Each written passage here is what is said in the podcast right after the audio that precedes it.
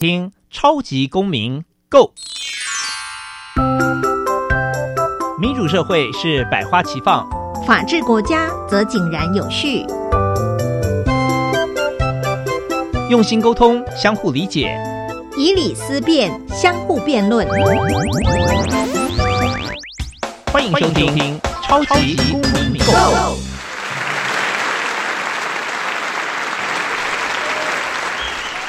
欢迎收听《超级公民购》，本节目由教育部委托，由国立教育广播电台与财团法人民间公民与法治教育基金会联合直播。我是节目主持人夏立明，大家好。今天呢，节目很特别哦，想要跟大家来谈一谈，再谈一次公民教育。不过很不一样的是呢，我们又要请线上的老师直接到现场来分享哦。在那之前呢，其实想先跟大家聊一聊，就是我们在前几集的节目，如果大家有空的话，可以到线上收听一下。其实有谈过。呃，在国际的公民教育素养调查里面呢，台湾的排名很前面哦。当时呢，就有老师说啊，可能是因为呃，台湾除了这个教改之外呢，有融入很多新的人权观念啊，或性别观念之外呢，台湾的学生呢，其实。只要碰到这种纸笔测验，应该都蛮厉害的。我不晓得现实上是不是这样。不过，当然，因为我们在谈公民教育的时候，最希望的就是学生除了课堂之外呢，他可以把这些概念落实在他的生活当中。所以，现实的状况到底怎么样呢？就要问现场的老师最熟悉啦。所以，今天呢，我们会请一位国小老师来谈一谈国小里面的公民教育。在那之前，先进入小小公民听看听。小小公民停看听，在这个单元，我们将会带给大家有趣而且实用的公民法治小知识哦。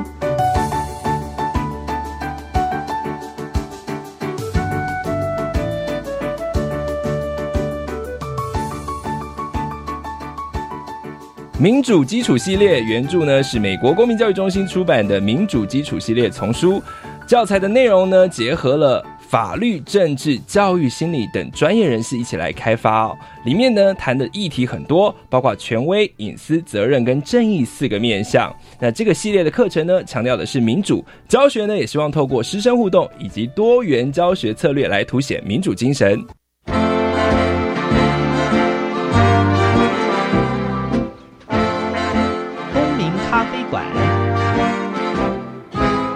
倒杯咖啡，跟我们一起在公民咖啡馆分享近期最具代表性的公民时事。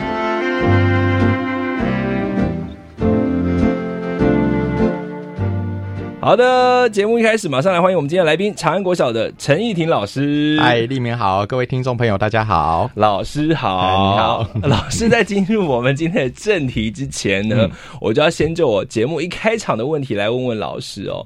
你自己观察呢？台湾学生的这个公民教育素养，在国际评比里面是很高分了。那你觉得实际上呢？你看你在现场看起来，国小同学的表现怎么样？嗯，因为其实我没有看过这一个评比，所以我不清楚它到底是怎么来的。那国小现状的话，我觉得跟以前我们。呃，在我们自己小时候的时候，会有一点不同的是，就我可以套一句很多现在的人们说的哈，就是现在的小朋友懂了很多事，但是好像却不太懂事。就是他们会有很多知识背景，他们懂得说我要应该在这个问题我要给你什么样的答案，但在实际的行动方面呢，大家却可能会保持一个问号，所以就产生了刚才立明所讲的，就是呃，为什么好像大家觉得，哎，这现在的小朋友好像我们普遍认为他公民素质不应该在。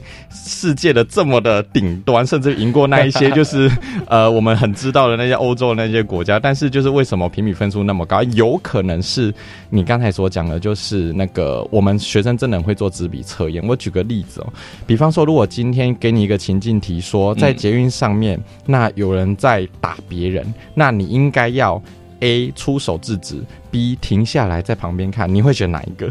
那当然是。以上皆非，应该马上报警。OK，好。那如果我只给他这两个选项的话，学生他当然就会帮助啊，他不会在旁边旁观。就是他们会知道说你期待的是什么，那我要回应你。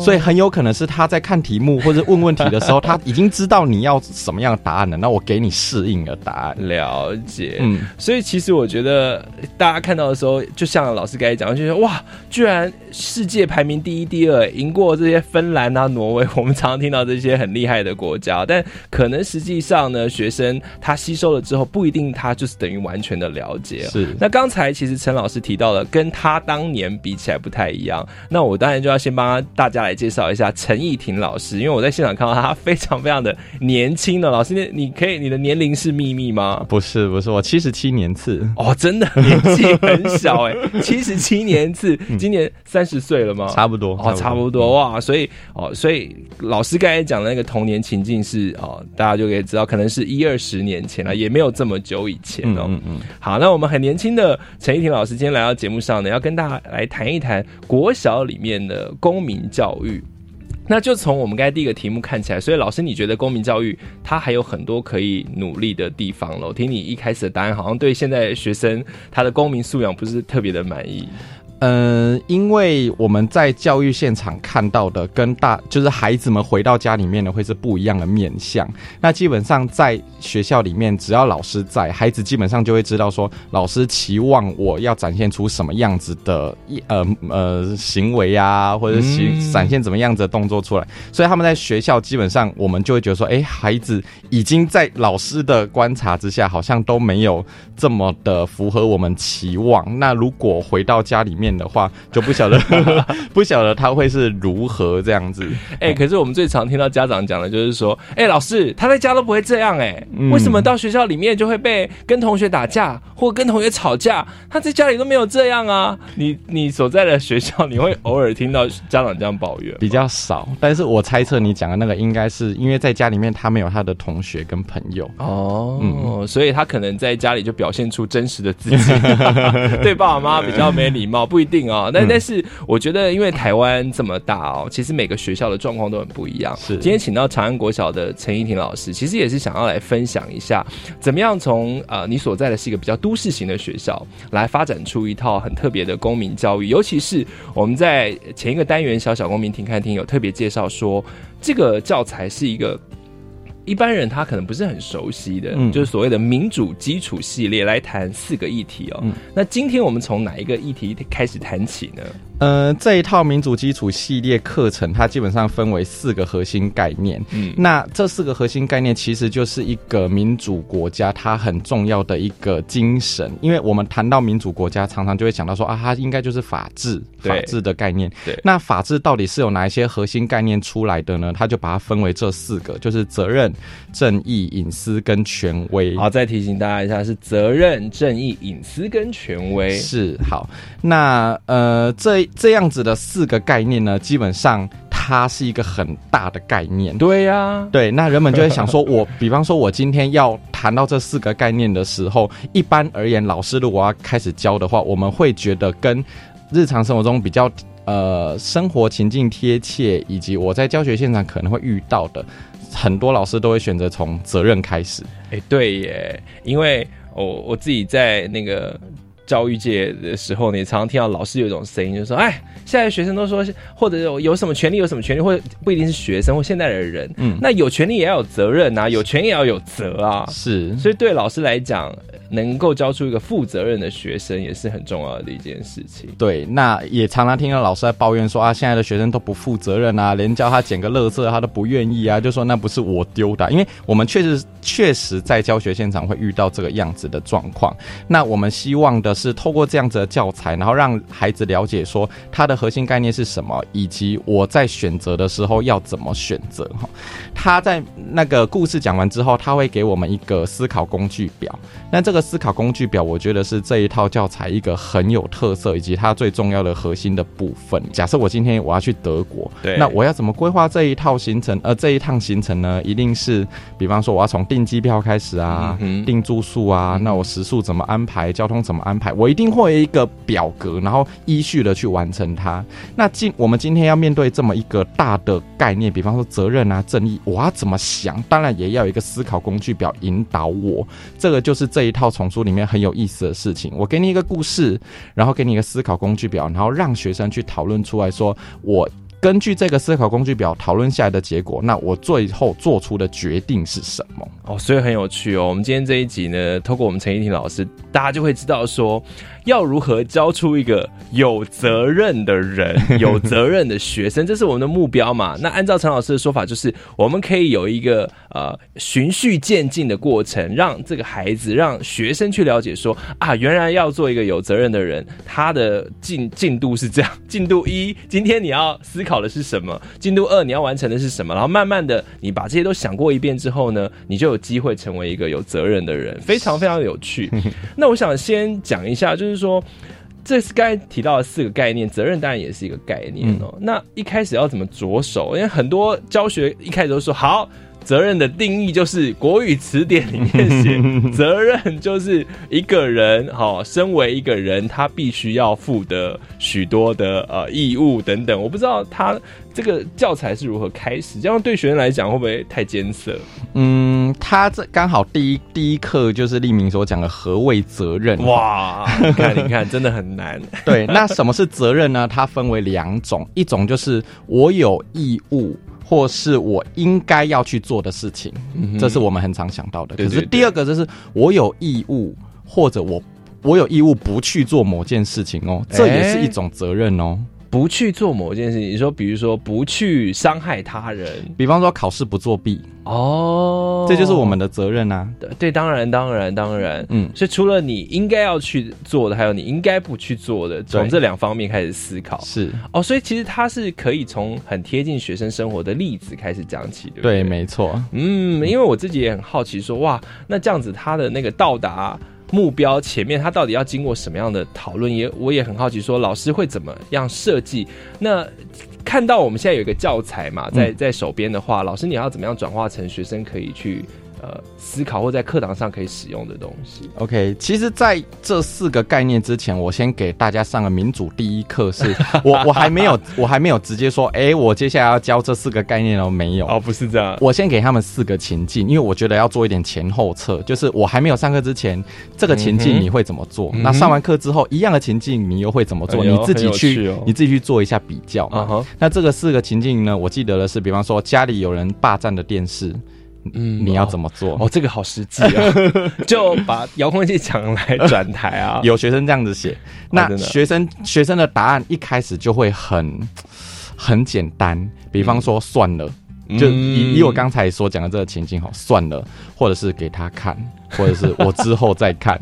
对他，你看一样哦，这就是直觉。我的直觉告诉我我怎么做，那大概他的选项就只有这几个嘛。对。那我希望透过这套教材练习之后呢，你再回去看一次这情境，然后你有思考工具表就可以对照说，哦，这个情境我可以先想什么，再想什么，最后再得出我的结论来。好，好，这是我一开始先做的事情。那我收到答案几乎几乎啦哈，都是。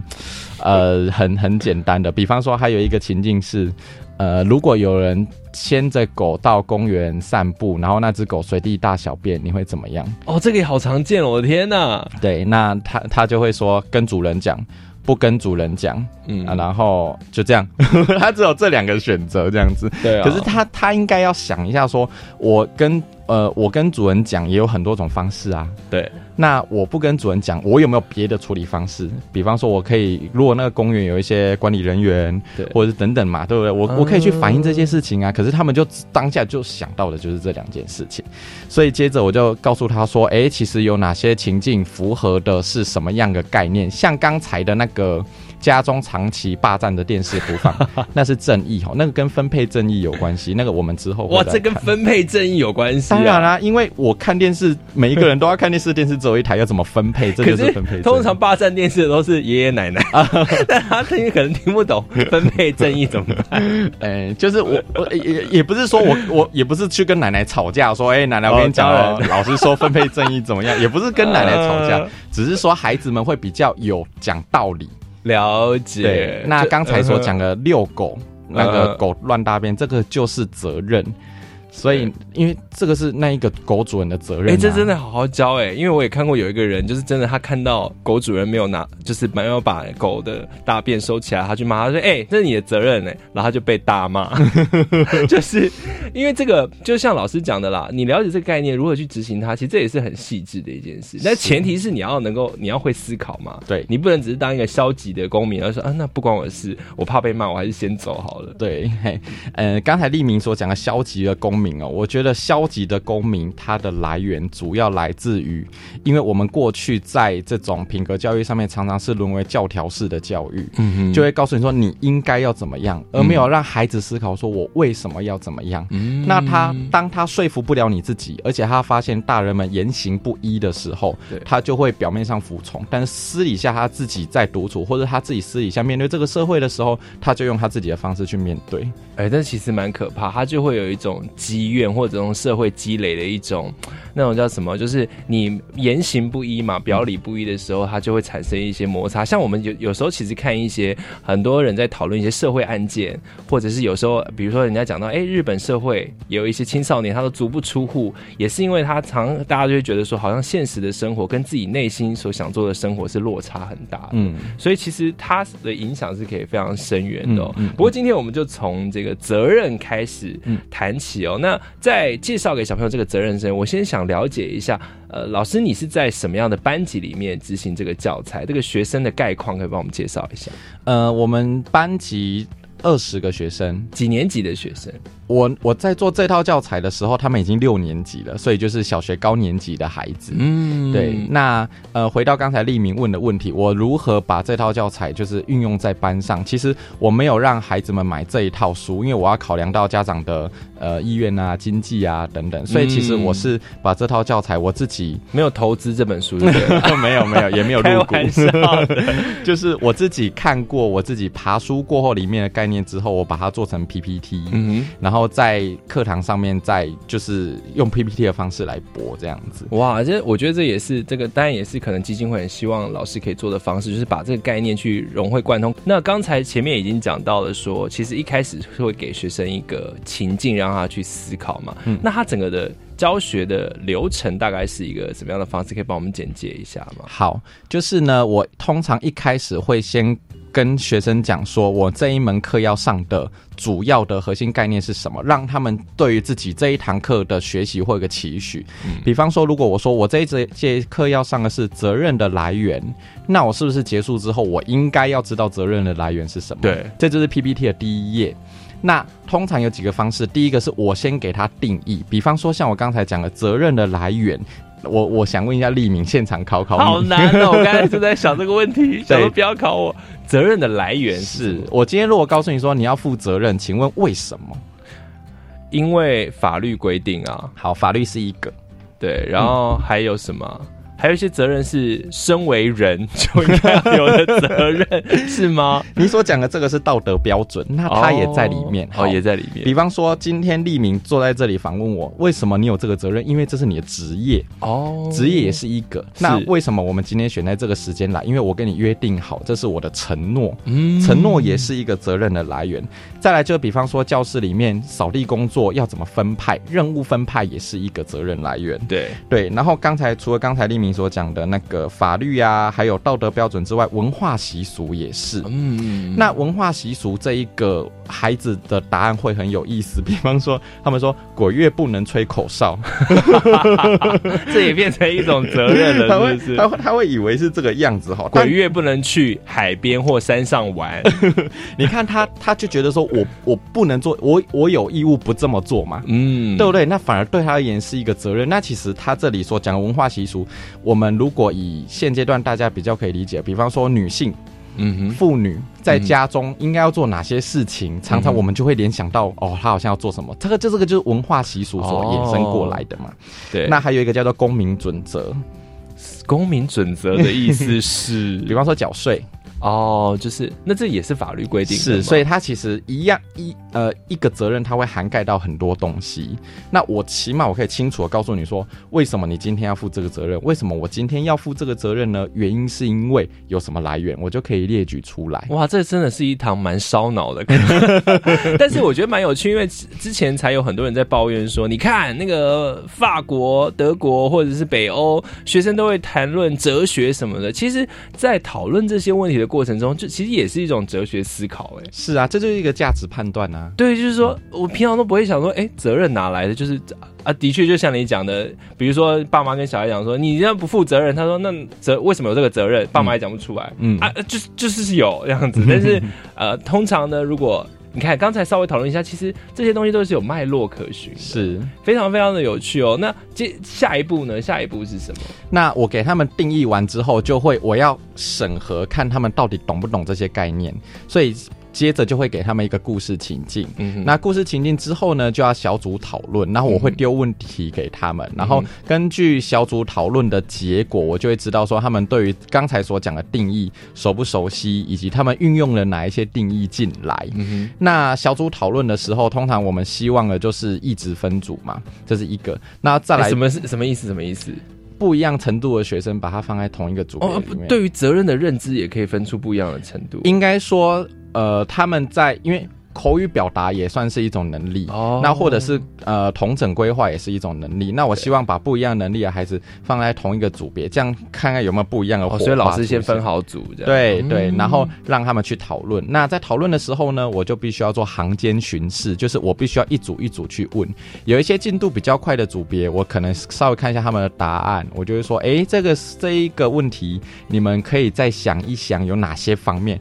那通常哈、尽量老师不要插手，因为嗯老师一插手，学生就会以为这是正确答案，嗯那我就得这么做。所以我通常都是用问号，嗯就是这件事情只有这个方面来想吗？那另一个方面，我说，比方说以什么角度来看的话，它有可能是什么？可是我没有告诉你说这就是答案，所以那我我就是一组一组去寻，然后发现说，哎，每一个每一个组别讨论的那个内容都已经差不多了，那接着就呃发表发布。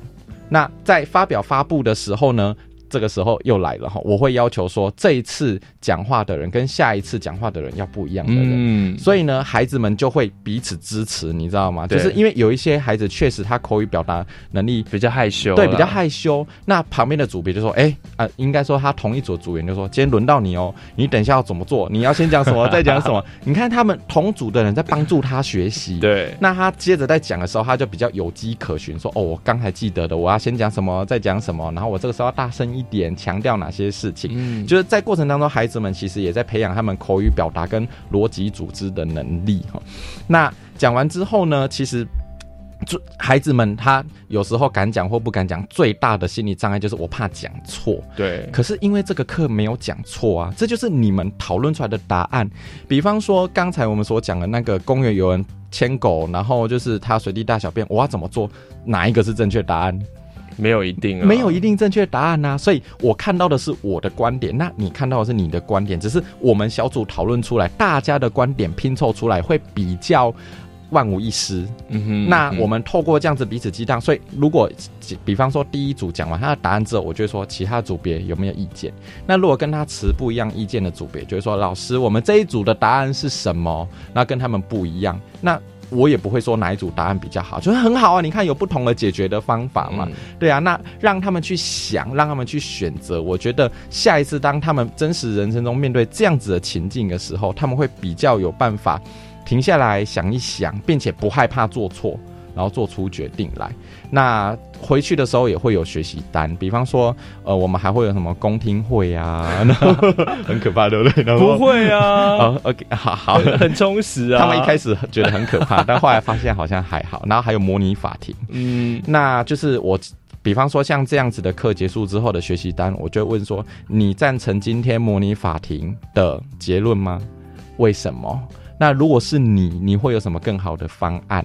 就是让再让他们想。那我也可以根据孩子们的学习单的回馈，我给予不同的回馈嘛。因为每一个孩子的程度不同，那他们理解的程度也不同，我就可以给予个别回馈啊。我觉得这样也可以达到差异化教学的一个目的。啊，我听了之后觉得非常非常的感动，而且觉得自己也很想要去上那个课，觉得哎呀，真的是，或者很想要把自己的小孩送进这样的班级，因为一个好好的用心的老师，他就是会想办法让老师呃让学生们尽量去讨论，嗯，然后呢，而且让学生们可以去除了发挥自己的天赋之外，大家可以互相支持，尤其是透过讨论一个，你看本来我们想到哇，这个这么抽象的一个概念可以。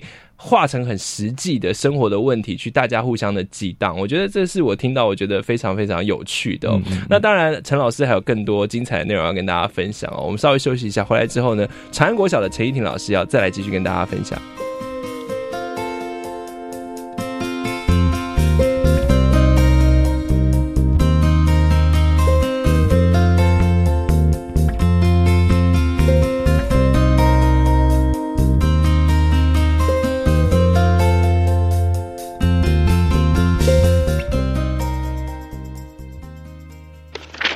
过去想要知道政府资讯并不容易。自从有了政府资讯公开法，政府就像全民的资讯图书馆。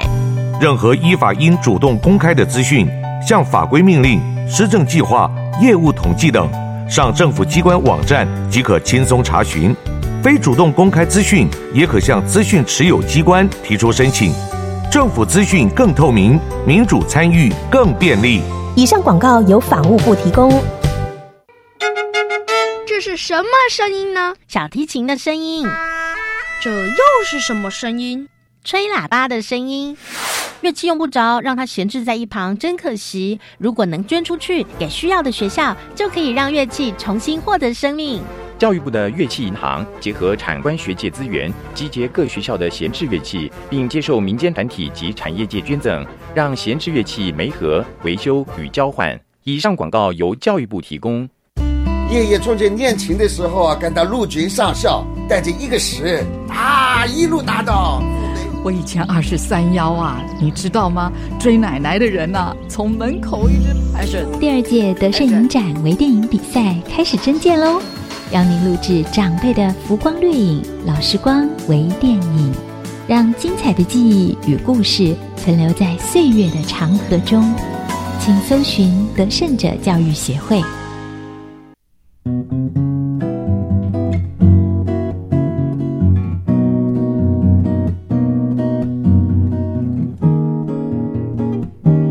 我是苏命苏米恩，你现在收听的是教育电台。哦，朋友们，就爱教育电台。耶。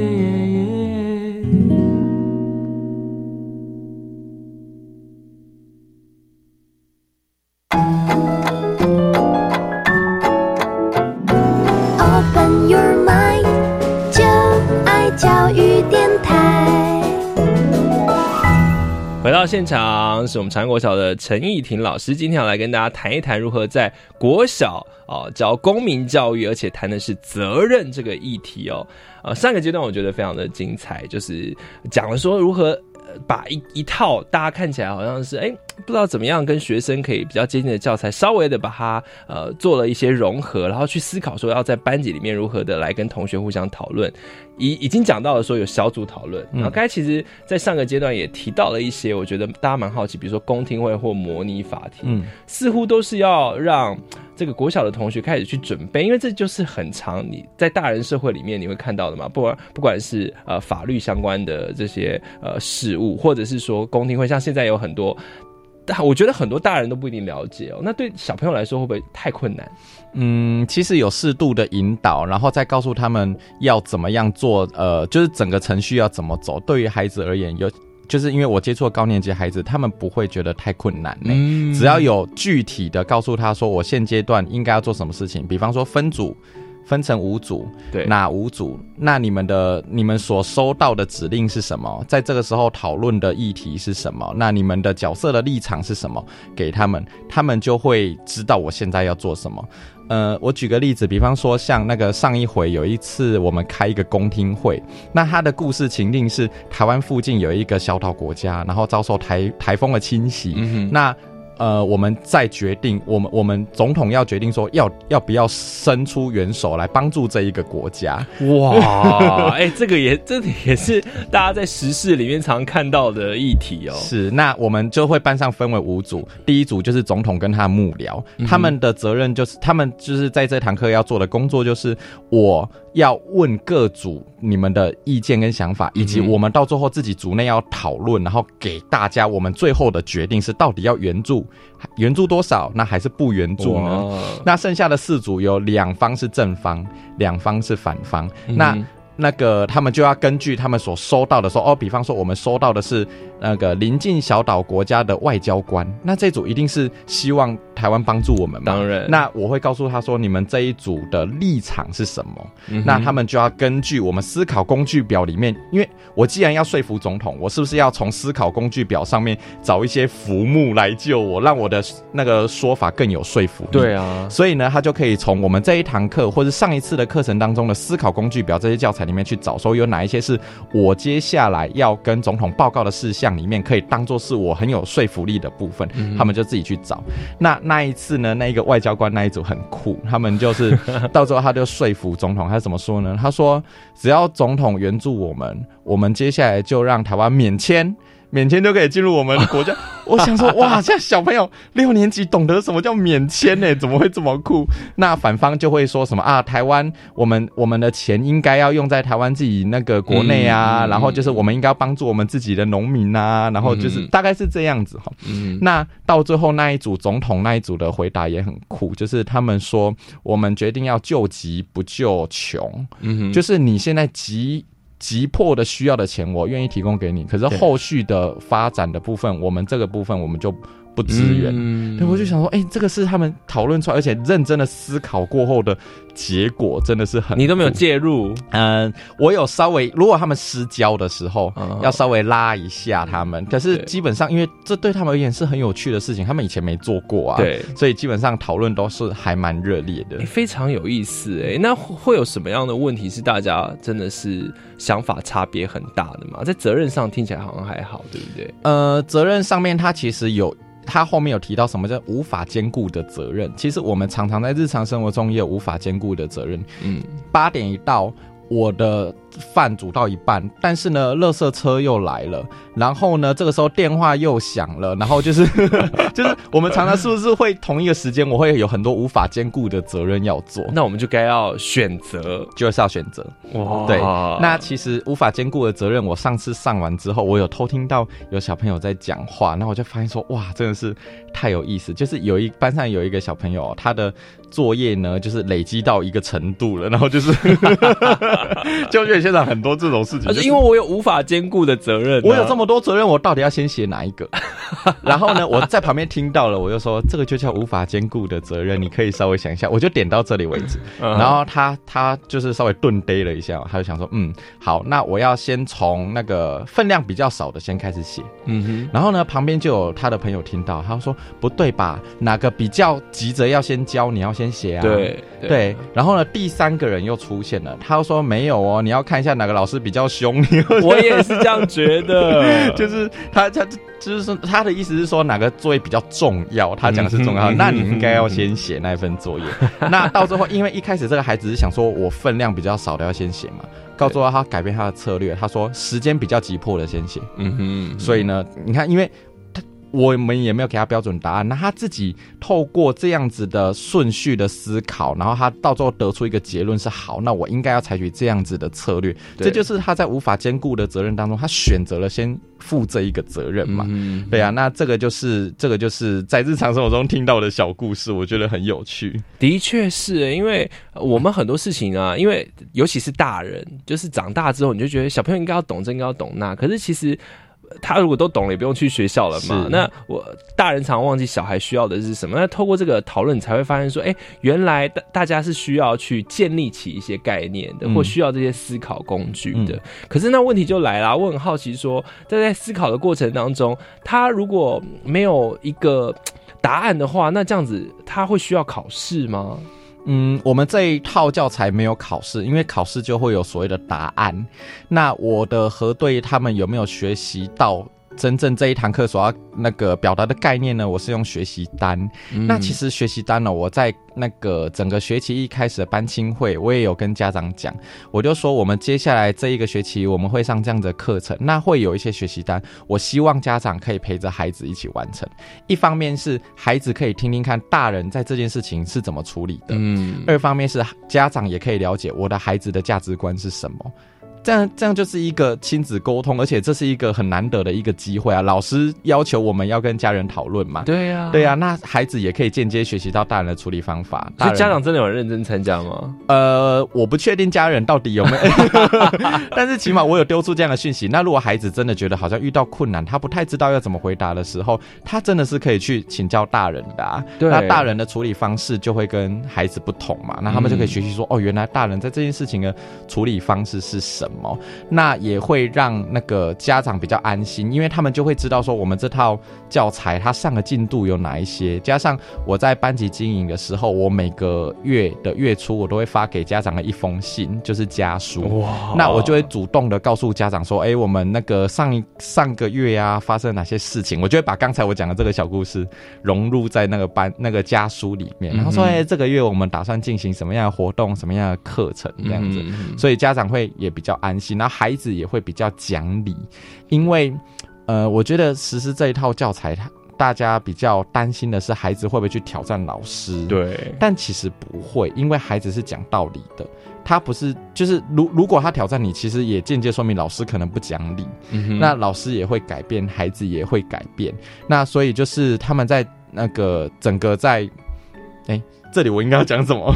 这里就是说，呃，应该是我觉得大家会很担心说，是不是学生使用了这些教材之后呢，他就会拿里面的概念去挑战老师，比如说，哎，这是不是是这是我们的责任吗？这不是老师你自己的责任吗？甚至把这些概念拿回去跟家长沟通，就是说，呃，的确人都不是完美的嘛。嗯如果小朋友他学到一些东西，他拿回去跟家长挑战的话，怎么办？就是大家会担心说，你会不会教出一个刁民来？哦，但其实我觉得这套教材不是要让你去跟人家吵架的耶，它是帮助你自己思考。嗯那在在思呃缜密的思考之后，再做出一个价值判断。对，那。因为这一套教材，我们在整个在讨论的过程当中，我也会学习到说，别人就是有别人的看法、啊。对我今天一只手伸出来，你看到手背，我看到手心，那到底谁看到的是真相？嗯我们都只有看到真相的一部分。对所以我讲出来的话也只是真相的一部分。所以当学生提出质疑的时候，其实那个老师也可以告诉你说，那你有哪些事情是没有想到的？那这也是我看到的事情的一部分呐、那我们在综合大家的说法，在最后再做出一个责任的归属的时候，孩子会比较。服气，嗯因为他的意见也被采纳了，那他也有真的想过这件事情。我觉得就像老师刚才讲的，如果你在跟家长保持沟通的过程之中，因为你看教学就是这样嘛，你一方面老师就是，嗯，也不能说夹在中间，这就是老师的责任，就是你要跟学校沟通，嗯你要跟家长沟通，那同时你当然也要跟学生沟通，嗯呃，那在要执行这样的教材，然后跟学生讨论很多公民概念的时候呢，要如何方方面面的让大家知道说，哎，我们有在做这件事情哦，啊，学校也支持，哎，家长也知道说，哎，同学学生的进度是什么啊？我自己的孩子原来呢，他在生活上面有一些进步，是因为这个跟这个课程有关系。那学生也觉得很有趣，嗯那这当然就是一个最完美的状态哦。那我自己也是很好奇说，呃老师你观察学生，刚才有讲到一个例子，其实是他在写作业的时候，嗯他有一个说，哎，无法兼顾的责任，他如何去判断嘛？嗯还有没有一个有一些例子可以更鼓励我们的那个 听众去了解说，哎，这样的学习其实是可以转化运用到日常生活上面的。嗯，因为真正比较有办法完整上这套教材的，应该就是在教学现场的老师。对那其实我要说一下，这套教材的优点是，它会帮助我们班级经营更顺畅。嗯因为呢，孩子们他就是我们透过这样子的整个课程，在上课的时候呢，孩子们会变得比较讲道理。对那老师也会，其实这老我我自己我也觉得我改变很多，老师也有了成长，因为我们最害怕的是。孩子在我们自己班班级导师的课的时候，相当的乖顺，但是呢，嗯到了科任课的时候，就像脱缰野马一样，真的。对啊，我们脱离老师的那个监视了，然后呢，我们就是在那个科任课，就是可以做自己想做的事情，这样子。嗯可是我们当我们在，因为我我就可以跟孩子讲说，当我你今天做了什么事情，我生气，是因为你今天做了这样子的选择。然后当有一天我如果不在的时候，我担心你也做出这样的选择，所以我生气。那我今天高兴也不是跟我有没有什么关系，只是因为我知道说，当我不在的时候，你做出这样的选择，我也很高兴。所以呢，就是。呃，比方说，就是那个日常生活中，孩子们他们如果运用到了呃相关的概念的时候，他们做出判断的时候呢，我就会跟他们讲说，你们今天做出这样的决定是你们深思熟熟虑之后所做出来的决定，我就会很高兴啊。那其实就可以把孩子对于老师的喜爱融入到学习当中，那融入到学习当中就会。有助于老师的班级经营，因为孩子们他就会比较讲道理，而且他是真的自己想过，他说服了自己，然后才做出这样子的决定来。那二来就是，我觉得家长也会比较，就是像我刚才所讲的，他们会知道孩子的价值观是什么，然后才会知道说我要如何引导他，才会有这样子的一个媒介可以来着手。嗯对。我觉得公民的思考里面责任相当的重要，因为就像呃刚才陈老师有提到，我有观察到，好像大家也常讲，在台湾有一种现象，就是这种。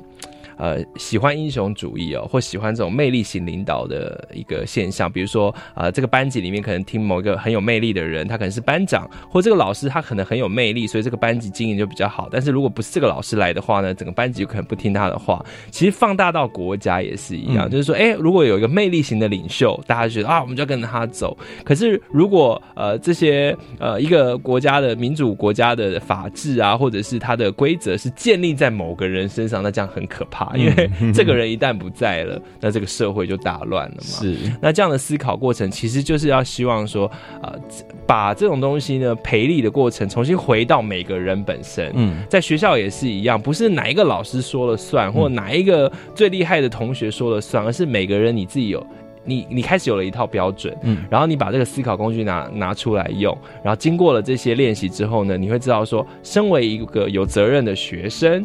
我现在要做出的选择是什么？嗯，而这样的选择呢，因为你跟大家讨论过了嘛，嗯，你会知道说，哎，是这个大家社会里面可以接受的，是，你就不会只是呃，一来你不是独善其身，二来你也不至于怎么讲，我们有时候讲白话，不至于太白目啊。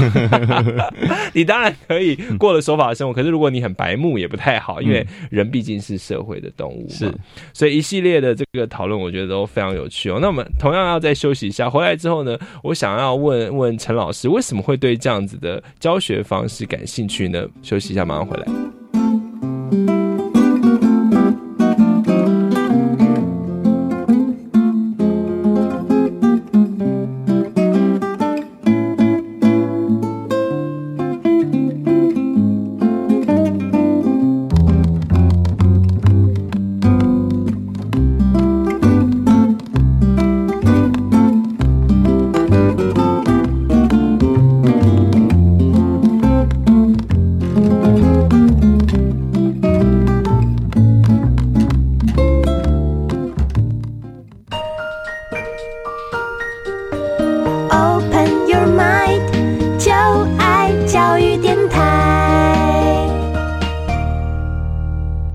场，今天请到的是长安国小的陈义婷老师哦，他来为我们介绍一下他如何透过呢这一套民主基础教材呢里面的责任，来跟国小的学生分享，并且呢把这些国小的这种小幼苗们培养成未来很重要的公民，教导他们责任的概念。我自己想问老师的是，你你算是少数使用这个教材的人，你怎么会对这个教材有兴趣？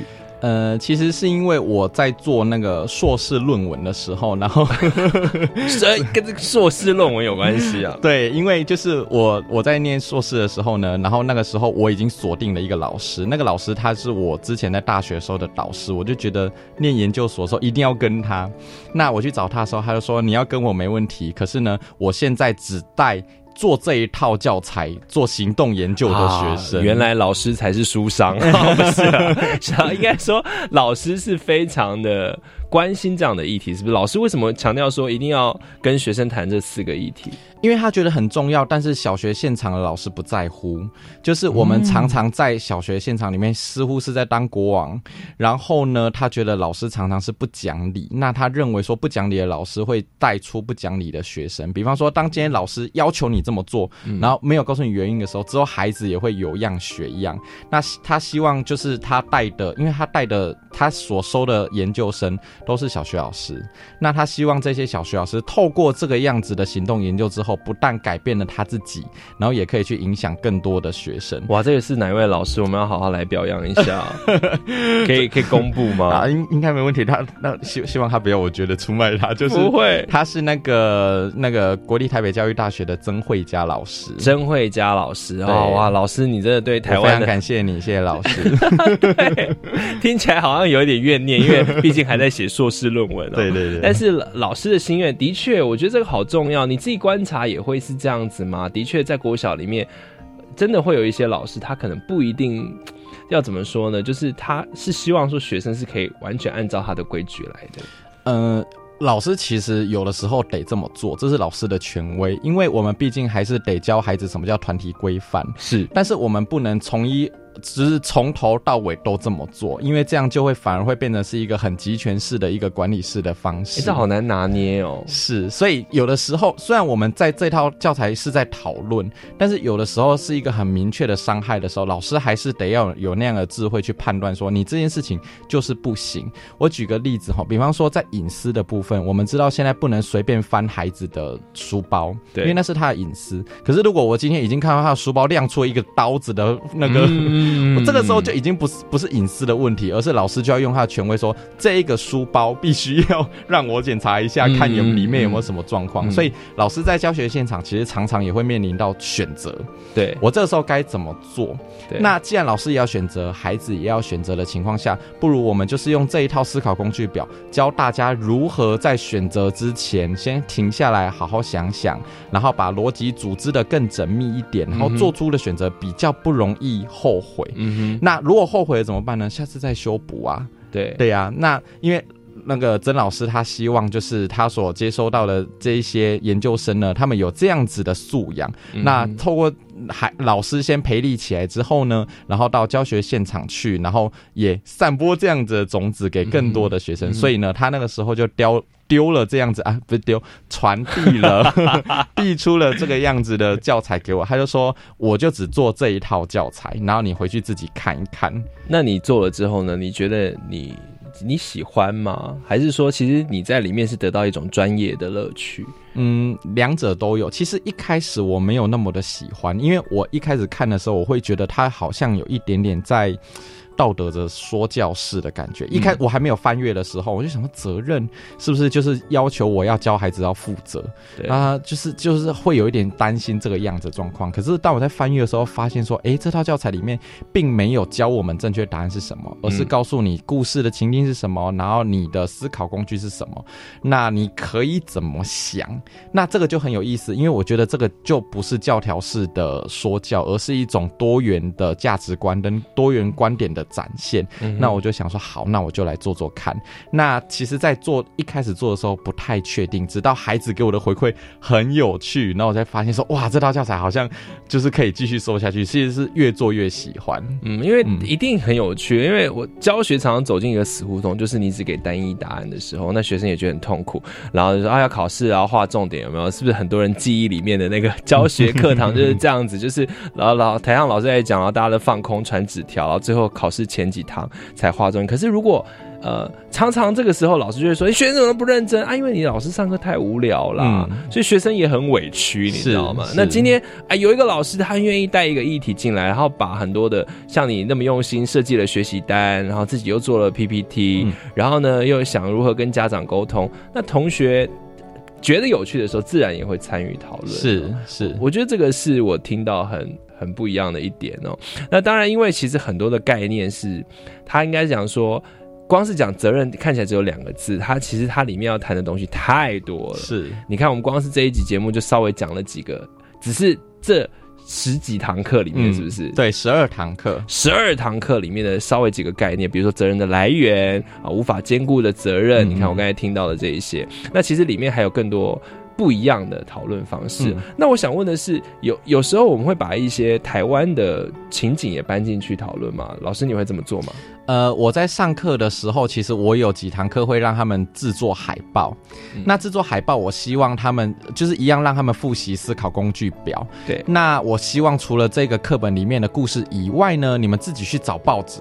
然后你觉得符合我们这一堂课思考工具表所要讨论的议题就可以，但是他们就要拿来给我看。那比方说，我们那一门课在做海报的时候，我们想要讨论的是，呃，谁该负责？嗯我们在该找出谁该负责任，然后就有就有学生他们就找报纸，通常他们会找什么？就是那种刑事案件。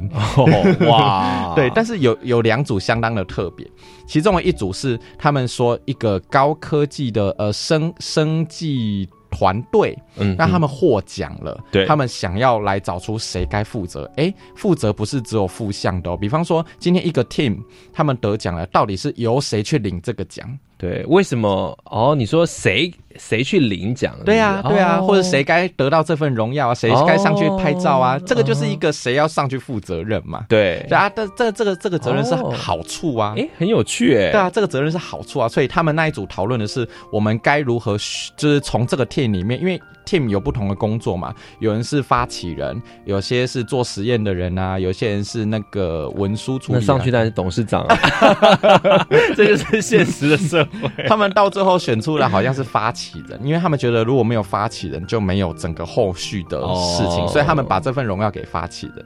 那第二个也是前阵子很有意思的一个一个社会的，呃，就是台湾在发生的事情，就是那个劳基法。哦那个时候劳基法你看，我想说，你们真的懂这个东西吗？我对啊。小学六年级。复杂欸你们要一例一修，连连大人都在争吵的事情。对。对，那我就说好，那我听听看，我听听看你要怎么做。对。然后呢，他就说我我就会先问他一些关键点，比方说这里面参与的人人物有谁，嗯那他可能大致上事情发生的经过是什么，我问他们，他们讲得出来，我说好，那我就让你做做看。嗯所以呢，他们他们透过那个思考工具表决定谁该负责任，那一个劳基法的争议的那一个新闻，他们到最后那一个组别做出来的结论是，他们认为立委该负责。因为他觉得是立委在立法的过程当中没有尽心尽责，所以立委该负责。哇 因为那个劳基法那个时候有很多，比方说也有人说那个是一些民间团体的责任呐、对然后有一些是那个政府的责任啊等等，他们到最后用思考工具表决决议的是这个样子。哎、你看，真的，因为我们社会里面非常的需要这种思辨。比如说呢，呃，举个例哦，台风假要不要放，到底是谁要负责？哦，对不对？那对对对当然，我们表面看起来这是市长的权责嘛，那市长的考量可能有很多啊，嗯比如说有人为了选票啊，要选举要到了，让大家多休息啊，啊，有人就是说啊，要要看那个中央气象局啊，对不对？是这也是其中一个案例嘛。还有一个，其实我觉得也是大家常常讨论的，特别是。在刑事案件出现的也是一样，当一个国家发生惨绝人寰的一个案件的时候，谁要负责？嗯，好，或者是说、呃、这个被害者家属呃遭受到这么大的伤害，谁要来负责？嗯嗯嗯只有呃加害者嘛，嗯啊，社会其他人要不要负责？这真的是每天大家都在讨论的没错没错。那从小小，当然啦，呃，国小的学生他也是不用一开始就讨论这么，因为有些练习，他们有些练习。对对对，我们刚才前面有讲，其实有很多小小的讨论，比如说呃写作业啊，嗯好、对不对？或者是说呃生活的场景啊，公园里面啊，或者在家里看电视啊，对不是对？所以呃不是要让大家觉得说一下子。大家都要进入一种好像那种很难的哲学摸索，嗯而是可以从小去培养大家思辨的习惯。是好，那我我还想最后最后，我想请老师来跟我们讲一下，如果有想要使用这套教材的老师，你会给他什么建议？呃，我觉得第一个就是。因为这套教材它不是要告诉你一个标准答案，那老师的盲点都是我们教学的时候，我希望有一个标准答案，嗯。所以老师自己可能自己心里要先有一个建设，就是我要欣赏每个孩子他的答案，可能他的答案你不喜欢，嗯但是如果你不喜欢，你要怎么引导，而不是说我就是告诉你，你选择的这个样子结果不好，这样孩子反而会畏缩，那我下次不敢讲我心中真正的说法。嗯。所以老师要先给自己心理建设，你有可能会接收到你不喜欢的答案。嗯但是你要知道，这个就是孩子他想出来的。对，那我如何在下一次的课程或者之后的课程，我要怎么样进行引导？老师先这样的心理建设。那学校那一方面呢，也要先去跟学校说，哎，我接下来可能会进行这样子的课程。那如果学校可以的话，来观课一下，然后看看说我好像哪里可以再做得更好，可以邀请学校来观课。嗯那家长的部分的话，也要先沟通好，嗯也可以多跟家长讲，就是呃，做这套教材可以，你预计达到的效果有什么？那它有哪些优点等等。嗯那这方面顾及到之后，然后接着老师，如果是我我我来给建议的话，老师可以做 PPT，因为他这个输入光看文字的话，可能会。对于小学的孩子而言，可能会哎，老师，你可以把你 PPT 给我吗？就依照我我熟悉的这个场景哦，因为但是因为那个 PPT 是我的思绪的脉络，所以我不确定说符不符合每一个符老师。合符合没有了，开玩笑，的确是你可能要看一下你班级的状况嘛，是对不对是？是因为像长安国小的学生刚才讲了，其实啊、呃其实他们看起来对于讨论还蛮热衷的。嗯那或者是说这些场景，他们或者这些思考，他们其实已经可以开始谈论一些比较呃，有时候跟政策有关系的是东西。那每个学生他关心的事物也许不太一样哦。嗯嗯嗯，所以呃林林总总，我觉得今天谈的就是觉得哇，这个国家感觉很有希望。如果有多一点这样的教材，跟多一点这样的老师哦，所以今天非常感谢陈怡婷老师来到节目上。那希望你多多的继续努力哦，然后可以继续跟我们分享这样子的成果。没问题，啊，谢谢你，哎，谢谢大家。那我们超级公民购，下次见喽，大家拜拜。学习思辨的智慧，散播正义的种子。超级公民购是由教育部学生事务及特殊教育司委托国立教育广播电台与财团法人民间公民与法治教育基金会共同制作。